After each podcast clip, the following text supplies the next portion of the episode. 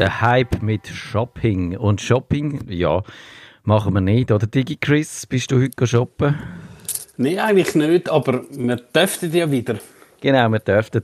Hast du das Bedürfnis gehabt, dann, äh, das äh, auszunutzen oder bist du, äh, gehörst du zu denen, die, sagen wir, sich das fast schon abgewöhnt haben, so jetzt in dieser Zeit, wo wir nicht haben dürfen?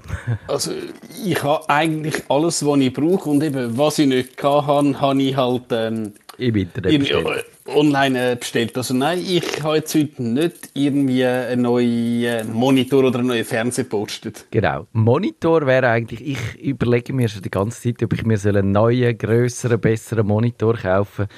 Haben wir es aber immer noch verklemmt, weil ich nicht weiß, ob ich 75 Zoll oder 130 Zoll brauche. Wobei du hast mittlerweile wirklich ähm, gute Monitore, irgendwie, ich sage jetzt 32 Zoll, wo 4K können und ja. die, die kommst du, glaube für faire Preise über und äh, ich glaube schon, äh, schon, es lohnt sich je nachdem, was du schaffst schon, wenn du halt die 4K-Auflösung hast auf so einem Monitor. Ja, das, das glaube ich auch. Eben bei mir wäre halt wirklich das Problem, dass ich damit kann rechnen kann, dass ich dann müsste auch noch äh, neue Grafikkarte, neues dieses, jenes. Also es wäre halt dann so mit Anschlussinvestitionen äh, verbunden. Das ist ein bisschen das Problem, das ich habe. Das aber, ist sowas, aber äh, eben, ich denke, wenn du einfach ähm, zurück äh, überlegst, Du hast sicher auch so, wie haben die geheißen, die Trinitron-Monitore? Ja, ja, ich weiss ja, nicht ja, genau. Sony oder Philips. Hey. Da hast du ja müssen irgendwie Nachbar haben, wo äh, die, weißt, die riesen Arm hat, um den überhaupt zu lupfen. Und eben der 4K-Monitor, natürlich die viel bessere Auflösung hast, der, ja, kann sogar reinklopfen. Genau. Trinitron, ich glaube, das war äh, Sony. Die haben auch Fernsehen gehabt. Das ist irgendwie äh, eine spezielle Sony-Sache wo sie behauptet haben, sie hätten ein, besseres Bild und so. Aber eben, ja, genau, die sind 30 Kilo schwer und äh, der Schreibtisch hat sich durchgebogen und man hat dann doch irgendwie nur 800 mal 600 Pixel gehabt. Also, da kann man sagen, das ist wirklich äh, ein sichtbarer Fortschritt. Und ja, ich brauche, was ich ab und zu mache, ist, dass ich mein iPad Pro, wo eigentlich, äh, ja, dass ich das brauche ich für wenig Sachen, aber ab und zu als externen Monitor. Das funktioniert auch ganz gut. Ich, ich weiß gar nicht, äh, auf dem Mac kannst du es jetzt eigentlich nativ machen oder musst du dann noch irgendeine App abladen? ich, ich habe es noch nie gemacht. Nein, das kann der Mac kann das inzwischen ohne Zusatz-Apps von Haus aus mit der Sidecar-Funktion. Das ist also wirklich sehr, sehr schick. Kann ich nur empfehlen. Auch unterwegs mit dem MacBook geht das super. Und eben, es ist quasi ein Zwei-Monitor-Setup, wo man kann in seinem Rucksäckchen mit sich herumtragen kann. Das ist also wirklich noch, also wenn man noch vorausgehen äh, versteht sich. Ja. Und Wobei ich, eben äh, mittlerweile, ja, darf man ja seine Monitore aus dem, Bü äh, aus dem Büro holen, aber ja. Genau, genau. Du musst mir noch etwas anderes erklären, nämlich habe ich, äh, haben wir heute eine Sendung mit Cat-Content. Also das ist eigentlich das garantiert äh, riesenhafte äh, Einschaltquote. Und ist die Katze, die du musst sitzen, ist die brav? Tut die sich anständig aufführen? Der Mezzo ist momentan brav, schaut mich an, aber ist momentan ruhig, aber das kann sich in ein paar Minuten ändern. Also momentan ist er ganz ruhig, aber äh, du weißt, wie so Katzen sind. Äh, das kann sich innerhalb von Sekunden ändern. Also gefüttert ist sie hoffentlich, sodass Gefüttert, gestreichelt, alles und jetzt eben auf ihrem, ähm, wie sagen wir, auf der Katzenmatte, aber ja, ja. Äh, weißt, die Ruhe ist trügerisch, würde ich sagen. Ja, die Tiere sind noch unberechenbarer, weder also der typische Sozialmedienbenutzer, würde ich sagen. Oder und, wie Computer, kann man sagen, oder wie ein Subsystem. ja, genau, das passt alles. Und jetzt muss man noch etwas anderes erklären. Du und auch ein paar andere Leute haben in letzter Zeit äh, so äh, Disney-Avatar in ihren sozialen Auftritt und ich habe nicht herausgefunden, warum. Ich nenne jetzt keinen Namen, aber ähm, du hast ja in Liestel die Corona-Demo gehabt. Ja, ja. Und da ist eine Person gesehen, ich, ich nenne keinen Namen. Und die hat anscheinend mal eine Verschwörungstheorie gepostet wegen Disney und weiß ich nicht was. Und zum halt die Person, die mich mittlerweile auch blockt hat, ein bisschen hochzunehmen, hat mir halt eben so Disney-Avatar drauf tätscht und ja, irgendwie ist tatsächlich ähm, mein ja, Spitzname in der Kante mal Mickey gewesen, ja. Und jetzt bist du der Mickey Mouse. aber also eben, ich nenne jetzt keinen Namen, wer das ist, aber es wird wahrscheinlich jeder wissen, der halt unter dem Hashtag NoLiestel ähm. Genau, No Liesl ist ja quasi die grosse Angelegenheit von letzter Woche gewesen. und auf das in 10 Sekunden bringen wir das aber nicht mehr nie und wir müssen ja Kummerbox live machen, jetzt wo wir wieder mal live sind. Du knisterst noch ein bisschen, falls du das noch kannst eindämmen dann äh, sind wir jetzt bereit zum Anfangen. Nerdfunk. Herzlich willkommen zum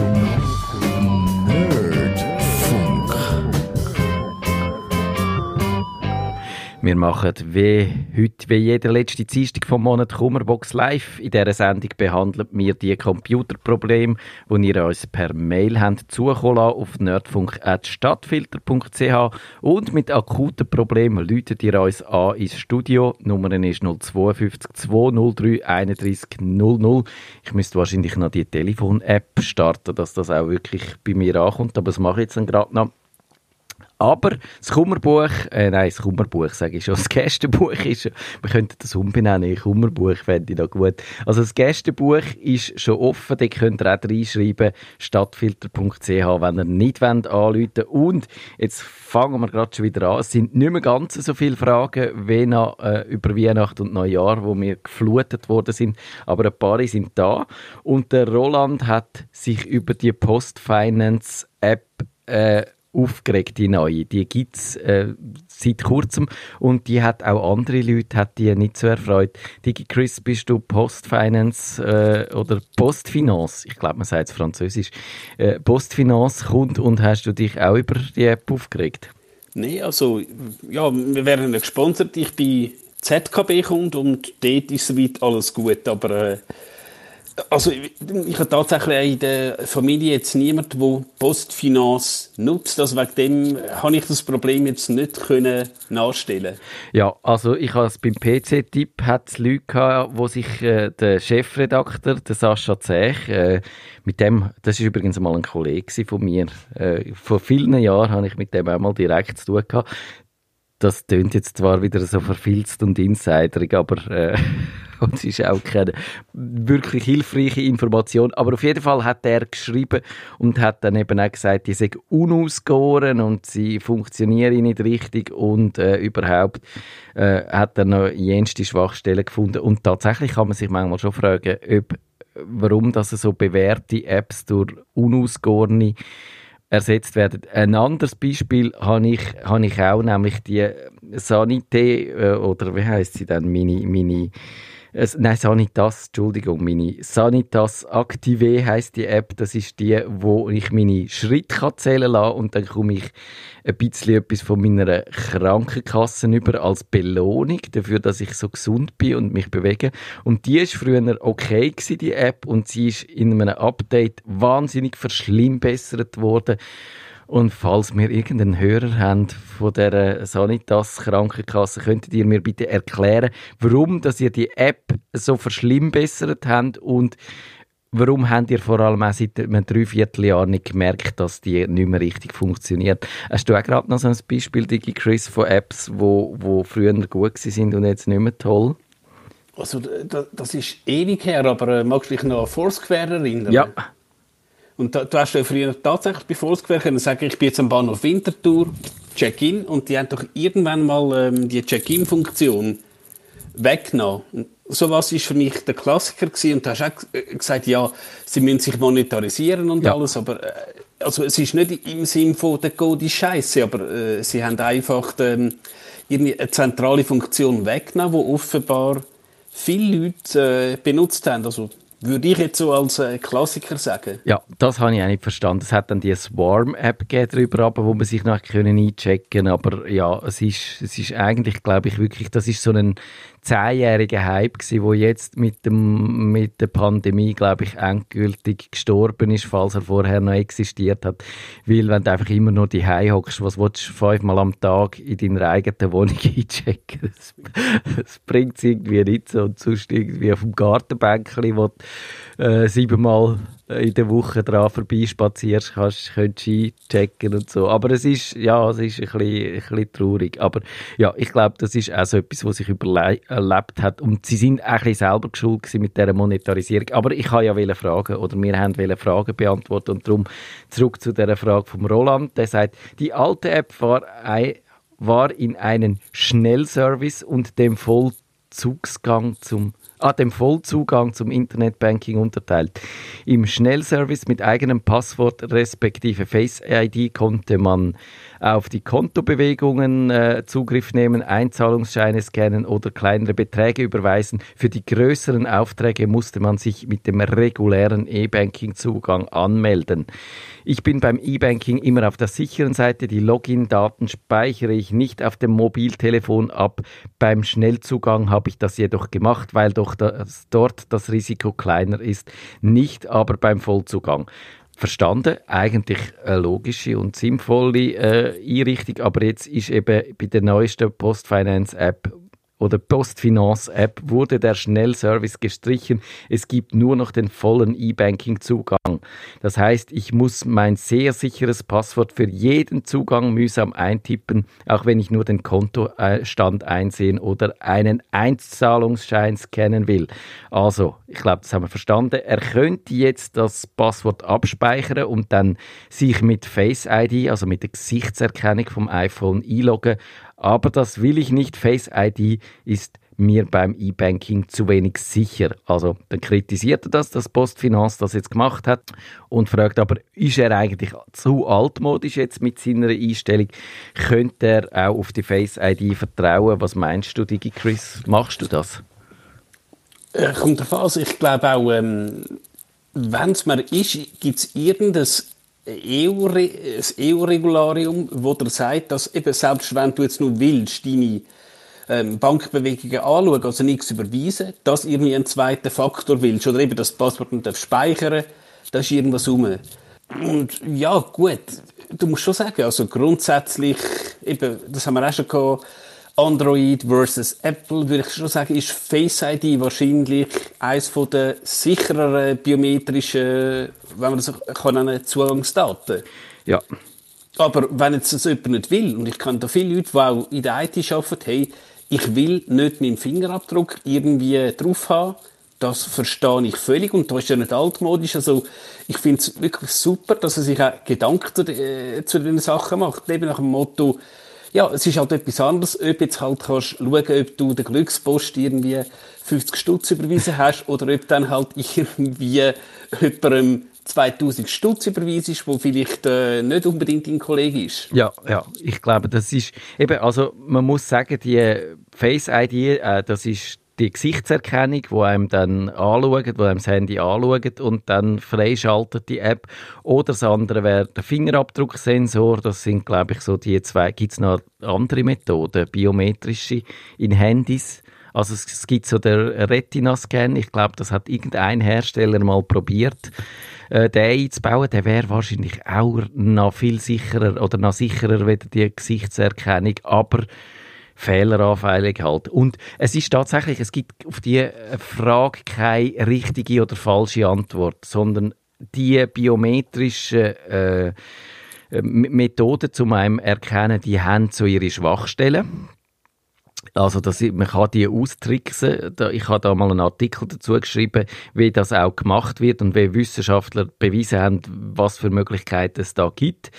Und äh, findet ihr in den Show Notes. Aber es ist, glaube ich, im Allgemeinen äh, kann man nicht sagen, dass äh, wenn man das einschaltet, wenn man dazu führt, zum Beispiel ein viel stärkeres Passwort hat und dann, dann ist wiederum eigentlich und, und eben nicht überall das gleiche Passwort braucht und sich sicherer verhaltet, weil einem dann die Face-ID oder die, der, der Fingerabdruckscanner wieder eine gewisse äh, einen Komfort zurückgibt, dann ist es eben wahrscheinlich doch so, dass viele Leute sicherer unterwegs sind, weder dass sie wären, wenn sie den Komfort jetzt nicht hätten. Und darum, ja, ist es äh, eine Abwägungssache. Ich brauche jetzt die Face-ID auch für äh, ganz klar für, für mein Online-Banking und so. Aber was ich schon gehört habe, was tatsächlich kann sein, ist, dass wenn du ein Kind hast oder einen Verwandten, der dir sehr ähnlich sieht, dass dann tatsächlich der kann unter Umständen dein Handy entsperren und wenn jetzt zum Beispiel eine Tochter oder ein Sohn in der Pubertät hat, dann willst du wahrscheinlich tatsächlich nicht, dass der deine Banking-App kann, kann aufmachen kann. Wenn es nicht Frau ist, ist doch alles gut. ja, also ich meine, wenn die Frau so ähnlich sieht, dass sie, dass sie dir kann, dann ist, äh, dann ist vielleicht etwas anderes schiefgelaufen. Dann hast du einfach, bist du einfach in einem kleinen Dorf aufgewachsen, würde ich jetzt sagen. Also, bös, bös. also eben, man kann auch nachlesen, wie, wie Apple das implementiert hat, die, die Sicherheitsfunktion. Und ich glaube, sie haben sich da wirklich Mühe gegeben. Und es ist immer so, also es ist, die, die Mechanismen, die sind nie hundertprozentig. Ich glaube, gewisse, äh, ein gewisses Risiko ist zum Beispiel jetzt, bei, bei der Gesichtserkennung zum Beispiel, dass man theoretisch zumindest so ein Handy könnte entsperren, ohne dass man will, oder dass man sagen wir, in einer gewissen Situation wirst du gezwungen von jemandem dein Handy anzuschauen und dann geht das halt auf. Also das könnte zum Beispiel ein Angriffsvektor sein, wo allerdings ja, also wie, wie häufig passiert denn das und und wie groß wäre die Gefahr in dieser Situation, dass man, wenn dann jemand das würde machen, dass man einem auch würde zwingen, quasi unter Drohung und Nötigung, dann das Passwort rauszudrücken. Also ich, ich finde es noch schwierig, da die Abwägung zu treffen und darum muss man das, glaube ich, wirklich für sich machen. Ja, sehe ich wie du. Und eben, also wenn man das nicht will, dann gibt es noch eine Alternative zum, zum Eintippen, also dass man das Passwort nicht jedes Mal muss eingeben muss, wenn man ein langes, sicheres Passwort hat. Dann kann man so einen Passwortmanager verwenden. Ich brauche jetzt äh, auf dem iPhone das KeyPass mit Y geschrieben. Links dann wie immer auch äh, in, in unseren Shownotes auf nerdfunk.ch.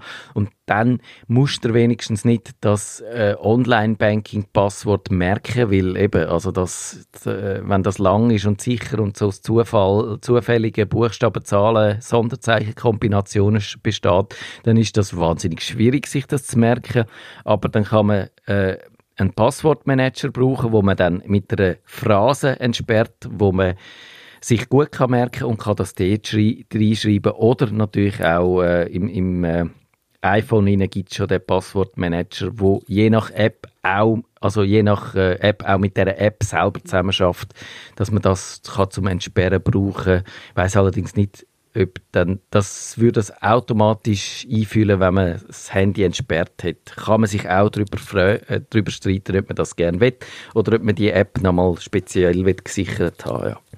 Ja, kann man so sagen. Und äh, sonst auch noch ein Tipp, du könntest ja theoretisch ähm, im Passwortmanager musst du nicht unbedingt äh, das äh, wirkliche Online-Banking-Passwort rein tun. Du kannst einfach etwas rein tun. Also, äh, eben, Passwort hinten, ich weiß gar nicht, wie es auf Deutsch heißt. Also, Passworterinnerung, also, ja. Genau. Genau. Oder du kannst sagen, äh, das ist das Passwort, das ich einschreibe und dann hast du noch hinten dran, tust noch mal drei Stellen, drei Zeichen anhängen, die du dann selber merkst oder so. Also ja, das, irgend sowas. Genau. Da gibt es also wirklich auch clevere, so, so Lifehacks, würde ich dem fast sagen, wo man sich so kann, das zurechtlegen, dass, dass einem auch wohl ist dabei, oder? Und ich glaube also für mich, habe ich das Gefühl, es ist wahrscheinlich, ich habe zum Beispiel äh, wenn ich, will ich immer mehr mit meinem Handy zahlen, habe ich immer meine, meine EC-Karte viel weniger mit dabei. Ich kann die heilen, ich habe viel weniger Bargeld dabei, tu dann dafür mehr auch mit Handy zahlen. Und denke, für mich ist das wahrscheinlich im Schnitt eher sicherer, weil eben so eine äh, EC-Karte berührungslos kann man da, wenn sie nicht bis sie gesperrt wird, irgendwie bis zu 40 Franken auch Geld äh, damit oder Sachen zahlen. Man kann, man kann Bargeld natürlich sowieso. Und eben da, da ist es vielleicht ein, eigentlich ein größerer Schutz, wenn man auch dafür dann auf den Komfort nicht verzichtet und, und dann das mit den mit den biometrischen Funktionen macht. Also eben, aber wie gesagt, ich kann mich da nur wiederholen. Das ist am Schluss im Auge des Betrachters, was da sicher ist. Also der Peter sagt, der tut äh, uns verfolgen und er macht aber auch, er ist auch auf anderen Kanälen die nämlich auf dem, wo der Herr Schmetzer kommt, in dieser Sendung, wo Kassensturz, wo vom Herrn Schawinski erfunden worden ist, Kassensturz. Ja, seine Idee genau, ist seine Idee gewesen. Tun wir nicht bestreiten. Und die, habe ich gar nicht gewusst, die machen auch, die wildern ein bisschen in unserem Territorium, da die SRF-Leute, und die haben Backup-Programm empfohlen, und zwar zwei, eins von Paragon und eins von Aomai. Aomai sagen wir das so bayerisch, auch Mai. Oh Mai. Und eben, er hat gefunden, ja, wäre jetzt das etwas für mich? Er hat bislang die einfache Methode gemacht, nämlich alles nochmal ein bisschen auf den Stick rauskopiert, was man auch immer noch machen kann. Äh, ja, ich habe jetzt das noch nicht so im Detail angeschaut, genau wie die das testet haben. Hast du, schaust du Kassensturz? Ich habe äh, den Beitrag gesehen und lustig war auch, ähm, der Testsieger war ein Chronis True Image, gewesen, wo ich persönlich und soll jetzt kein Bashing sein, Problem hatte. Also das eine war, dass ich einmal kryptische Fehlermeldungen hatte und ich habe mal das Problem gehabt, dass, ja, sind wir wieder bei den, bei den Banken, dass er tatsächlich ähm, also absolut nachvollziehbar die Mikrobank-App ähm, blockt hat. Wenn du Acronis, das hat ja auch ähm, neben Backup, hat das ähm, so einen Malware-Schutz und laut Acronis ist anscheinend Mikrobank Malware. ah, das tue ich jetzt nicht weiter kommentieren. Also, ja, ist so. Aber also, ich kenne die beiden Tool nicht, aber nein, also mich dunkt, ich glaube, der Kassensturz hat den Test auch irgendwo eingekauft, also sie haben es glaube ich nicht selber gemacht, sie haben da ähm, die üblichen Verdächtigen gehabt, die auch äh, etwas von der IT verstehen, vom SRF Digital Podcast. Eben, ich kann nichts über die Tools sagen. Ja. Was ich jetzt generell will sagen, also USB-Stick ist halt auch ein bisschen blöd. Ich habe schon Leute gehabt, die haben halt den USB-Stick mal ein bisschen blöd rausgezogen und dann ist der USB-Stick verbogen. Ja. Und dann hat es einmal geheißen, Chris, du bist doch Informatiker, äh, kann man da einen verbogenen USB-Stick irgendwie wieder auslesen? Ja, und, und dann, was hast du gesagt? Äh, ich bin kein Handwerker und wahrscheinlich wird es ziemlich teuer. Weil ja. wenn du tatsächlich, äh, wenn so ein USB-Stick kaputt ist, dann kannst du mal zu Knoll on Track gehen oder wie die heißen und wenn da halt die Ferienbilder viel wert sind, dann zahlst du halt locker mal 1000 Stutz. Genau. Also was man, ich, ich hätte auch zwei Sachen zu dem sagen. Also erstens sollte man die Daten sicher nicht nur auf dem Stick haben, sondern einfach zusätzlich auf dem Stick.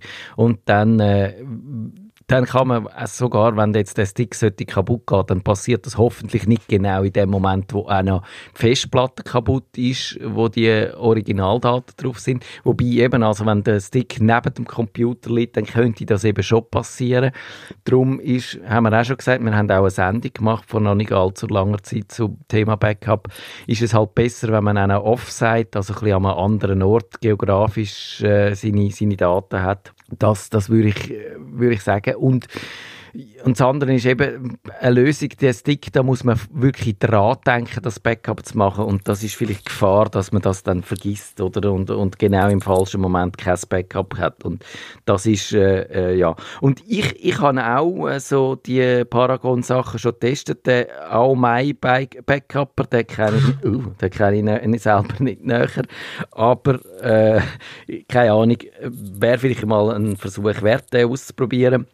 Aber ich, ich glaube auch, also eben die Produkte von Paragon, die sind halt für Anspruch, also sind anspruchsvoll und tendenziell für versierte Anwender denkt auch solche mit höheren Ansprüchen. Also gerade wenn du jetzt so eine, so eine Partition als Ganzes spiegeln oder so, dann ist das praktisch äh, unter gewissen Umständen, aber vielleicht jetzt für den einfachen Anwender nicht so das Wahre, oder? Und darum muss man, glaube ich, die, die Anwendungen schon auch immer noch ein bisschen schauen, in welchem, in welchem äh, Benutzerszenario das man braucht. Und eben, ich will sagen, das Windows hat einen Dateiversionsverlauf drin, wo wo mit einer externen Festplatte gut funktioniert. Man kann sich überlegen, ob man alles einfach in, die, äh, in das OneDrive hier schmeißen oder so. Das kann man machen.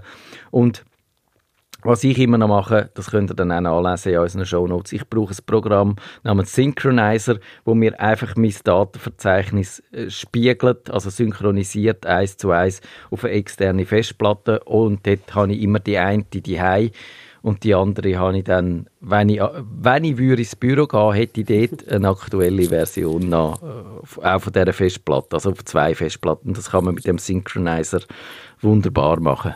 Durchaus. Also, ich muss sagen, also das Windows Backup und auch das, es nennt sich glaube ich unter Windows 10 Windows 7 Sicherung, die ist gut, aber ähm, man muss halt mal ins Protokoll schauen, weil ich habe auch das Problem gehabt, dass irgendwie mein NAS, also mein Netzwerkspeicher, das Update bekommen und irgendwie hat das Windows Backup gefunden, ja, ich rede nicht mehr mit dir.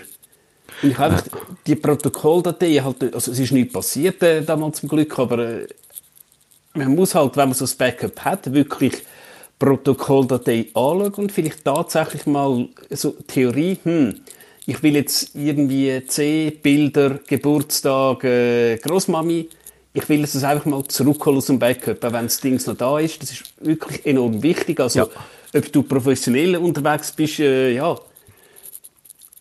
oder ähm, halt privat, aber wirklich mal schauen, kannst du diese Backup zurückholen? Weil dann bringt das Backup nichts, wenn aus irgendeinem Grund das Backup korrupt ist oder so, oder wenn du vielleicht irgendwie, keine Ahnung, JPEG-Dateien ausschliessest und du genau eine JPEG-Datei willst. Das wäre blöd. Ja, ja. Ich finde es sehr wichtig, also da gehen wir oder ich und Kevin haben das immer ein bisschen vernachlässigt, den Punkt, aber der Digi Chris reitet darauf um und er hat absolut recht. Das schönste Backup nützt nichts, wenn man sich nicht sicher ist, dass es funktioniert und darum ist es wahrscheinlich auch einfacher, eine Lösung zu nehmen, wie das Synchronizer, wo quasi einfach eins zu eins Kopie macht von, von äh, dem Datenverzeichnis oder auch der Dateiversionsverlauf von Windows, der macht zwar auch eine Versionierung, das deutet der Name an, das heißt, man hat auch ältere Fassungen vom gleichen Dokument, aber er macht es eben auf eine Art und Weise,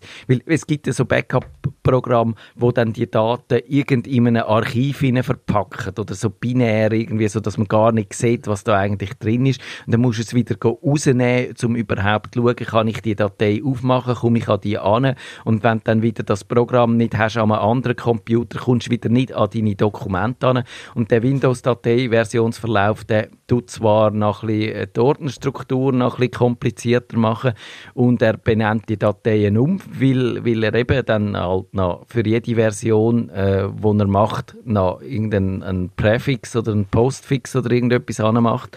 Aber man kann trotzdem in dieser Datenstruktur schauen, sieht in jedem Ordner, was vorhanden ist, kann genau abschätzen, ob das da ist, wo man braucht und ob die Dateien äh, benutzbar sind. Und das hilft, glaube ich, wirklich äh, äh zum, zum Abschätzen, ob das Backup taugt, wo man da macht eben mit Synchronisieren sowieso. Da kann man auch, wenn, wenn ich die Festplatten im Büro habe, kann ich sie auch schnell an den Computer anhängen und irgendeine Datei holen und sehe dann auch automatisch, ob das eigentlich funktioniert. Und tatsächlich zu meiner Beruhigung hat das dann eben immer funktioniert. Und ja, das ist ein bisschen kompliziert, aber ich glaube, das lohnt sich wirklich, weil es tut nicht so sehr weh, wenn man, wie wenn man Daten verliert, wo man, wo man eben nicht mehr hat und nicht mehr vorzaubern kann.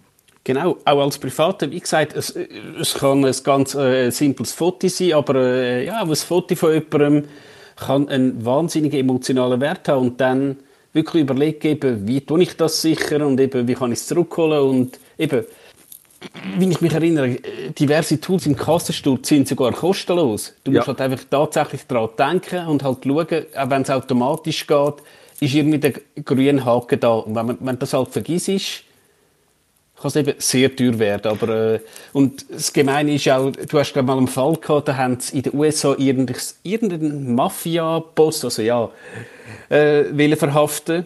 Der ist aus der Wohnung gerannt und hat sein Notebook zum vierten Stock gerührt und sie haben seine Platten können restoren. Hingegen kann es dir ja. passieren, eben, dass du die, äh, die Viertel von deinem Familienfest nicht mehr überkommst. Das ist halt einfach ganz fies. Also auf die eine oder die andere Seite. Genau, und äh, um das jetzt auch noch schnell zu sagen, wenn man schon darauf rumreitet, also der Kassensturz hat das Aomai Backup 6 empfohlen, das ist gratis, das Backup ist auch noch gut gewesen für 3240 und das Paragon Backup and Recovery, wo dann äh, ebenfalls gratis ist und dann da das Acronis True Image für 5390, wo dann ganze äh, also eben glaube ich auch so Partitionen als Ganzes sichert. Was praktisch ist, wenn man will dann auch, wenn der Computer, aber auch das Betriebssystem nicht mehr funktioniert, dass man das sehr schnell, so wie es war, wieder könnte herstellen Ist aber technisch dann wirklich auch ein bisschen anspruchsvoller, äh, das so zu machen. Also der K hat gesagt, der liest normalerweise den Tag im Firefox-Browser und jetzt hat er den Safari ausprobieren und hat aber Ta Tagesanzeiger und andere Tamedia-Seiten nicht können aufmachen und dann hat das Gefühl gehabt, ich sei schuld und fragt mich, was ich angestellt habe. Ähm, ja, gibt's, äh, nein, er fragt eigentlich, welche Einstellung muss ich ändern? Also, DigiChris, gibt es irgendeine Einstellung, die man ändern kann, wenn eine Webseite nicht angezeigt wird? Also wenn du jetzt, äh, wahrscheinlich mit jedem Browser, ja, wenn wir jetzt Tagi.ch nehmen, ähm, Default-Einstellungen, die laufen Jetzt kann es natürlich sein, es gibt gewisse Erweiterungen, haben wir auch schon äh, darüber geredet, wie Ghost-Tree oder so. Also eigentlich, ähm, wie sagen wir, Datenschutzprogramm, ähm, wo der einfach Sachen wegblockt. Ja. Aber also mit den Grundeinstellungen müssten eigentlich, ich sage jetzt, ja, wenn man mal äh, die gängigen Medienwebseiten, müssten die ja. eigentlich laufen. Wäre auch meine Vermutung. Also entweder ist die Webseite nicht da, also der Server ist abgeraucht, dann müsste allerdings eine entsprechende Fehlermeldung kommen und dann kann man auch probieren, also es gibt so eine lustige Webseite, wo man kann überprüfen, ob eine Webseite eigentlich erreichbar ist und die heißt down for everyone or just me.com. Grossartige Domain. Down for everyone or just me.com, alles aneinander geschrieben dort, äh, die zeigt einem dann an, nein, die müsste da sein, oder sie zeigt an, nein, sie ist wirklich kaputt. Es gibt, glaube ich, auch das Störungen-Punkt irgendetwas, wo man auch noch schauen kann für viele grosse Webseiten. Alle Störungen oder so. Alle ja. Störungen, genau, genau, du sagst es. Dort äh, sieht man viele grosse Webseiten, ob der Tag jetzt dort dabei ist, weiß ich nicht, aber äh, und wenn jetzt der Browser ohne Fehlermeldung einfach nichts macht, dann würde ich, wenn er ja den Firefox hat, würde ich das dort mal probieren. Wenn es dort läuft, problemlos, dann ist vielleicht tatsächlich in dem, Fire, äh, in dem Safari etwas verklemmt und dann in so einem Fall würde ich äh, halt die üblichen Maßnahmen machen, mal den Cache löschen, mal äh, den Verlauf vielleicht ganz leeren und, und also die, die üblichen, also einfach den Browser quasi zurücksetzen. Du hast ja schon gesagt, Erweiterungen vielleicht abschalten, vielleicht mal im privaten Modus wechseln und es dann probieren und so ein bisschen probieren, das einzugrenzen äh, an was das liegt. Und wenn es jetzt ähm, immer noch nicht funktioniert, dann könnte man mal, also eben, dann müssen wir schauen, ist dann ein Problem beim Provider, dann würde das in einem anderen Browser auch auftreten. Man könnte es mal am Handy probieren, ob, da, ob der das kann zugreifen kann. Und wenn man ein VPN hat, äh, zufälligerweise als im Computer, dann lohnt es sich von mir aus gesehen auch immer noch das mal einzuschalten. Weil es kann ja so die Peering-Probleme gibt es immer mal wieder. Also dass eigentlich dann zwischen dem Internetprovider und dem Rest vom Internet oder der Teil vom Internet, wo dann der Server die ist, dass es dort ein bisschen klemmt, dann kann es eigentlich auch so zu Engpässen kommen, dass man, dass gewisse Webseiten oder Dienste nicht erreichbar sind. Das habe ich in letzter Zeit ab und zu gesehen, aber eben dann kann man das eigentlich überprüfen. Über das VPN funktioniert es dann manchmal und manchmal funktioniert es auch eben, wenn man dann äh, mal probiert, einen Hotspot zu machen mit seinem äh, Telefon, mit dem Smartphone und dann mit dem Computer dort sich ins WLAN vom, vom äh, iPhone oder Smartphone einloggen und dann, wenn es dann geht, kann man davon ausgehen, dass es wahrscheinlich so beim Provider liegt und dann kann man dem mal ein bisschen aufs Dach steigen. Oder eben also wieder mal, äh, um das schöne Wort SAP zu sagen, du kannst, glaube ich, im, im Edge und im Chrome auf F12 drücken und äh, den Debug-Modus aufmachen und dann kannst du mal schauen. Das Weil, ist, äh, ja. Aber eben, also, da haben wir Entwickler bei uns, die auch teilweise da, also ja, wir, wir dürfen ja nicht fluchen am Radio, aber was die teilweise da geflucht haben, äh, wegen dem Heldigen, ja. Aber also wirklich grundsätzlich glaube ich jetzt eben nicht, dass, äh, zum Abschließen, dass Dagi Blick NZZ jetzt irgendwie ein populärer Browser wie ein Safari würde blocken. Nein, das glaube ich auch nicht. Also das würde ich wirklich vermuten. Das ist äh, wahrscheinlich äh, eben äh, wenn es ein Problem sollte sein vom Browser, dann kann man es auch immer noch mal mit oder vom, vom Computer mal mit einem Neustart probieren. Und sonst, also wenn er eben er sagt, er hätte jetzt einfach den Safari mal ausprobieren, dann hätte ich jetzt in dem Fall einfach halt eine andere Webseite probiert. So, so sehr mich das schmerzt, aber wir könnten ja auch, wir, wir könnten ja Alternativen empfehlen. Wir könnten zum Beispiel nerdfunk.ch empfehlen oder klickomania.ch, auch eine grossartige Webseite. DigiChris, du hast, glaube ich, noch gar nie deinen Blog bei uns in der Sendung promotet. Jetzt, jetzt ist Gelegenheit da. Also sonst irgendwie, und ja, ich werde wieder mal was schreiben, aber digichris.info ist auch noch so, äh, so eine Seite, die, glaube ich, auch mit jedem Browser läuft. Sehr gut. Wann hast du das letzte Mal gebloggt? Jetzt Hand aufs Herz. Uh, gute Frage. Also ich, ich habe ein paar Sachen im ähm, Entwurfordner in meinem Notion, aber äh, müsst wieder einmal. Okay, also vielleicht können wir die 30 Sekunden, noch, die wir haben noch in dieser Sendung, können wir dazu äh, benutzen, um den DigiChris ein bisschen anzuführen. DigiChris bloggen, DigiChris bloggen. Ja. Und jetzt alle miteinander. So, yay! Aber nicht so laut, dass wir Katze aufwecken. Das wäre nicht Nein, gut. die ist eben sehr brav gewesen. Ich hoffe, man hat sie nicht zu fest gehört, aber nein, also nicht so brav. Wenn ihr den Nerdfunk zu wenig nerdig seid, reklamiert sie auf nerdfunk.stadtfinder.ch. Nerd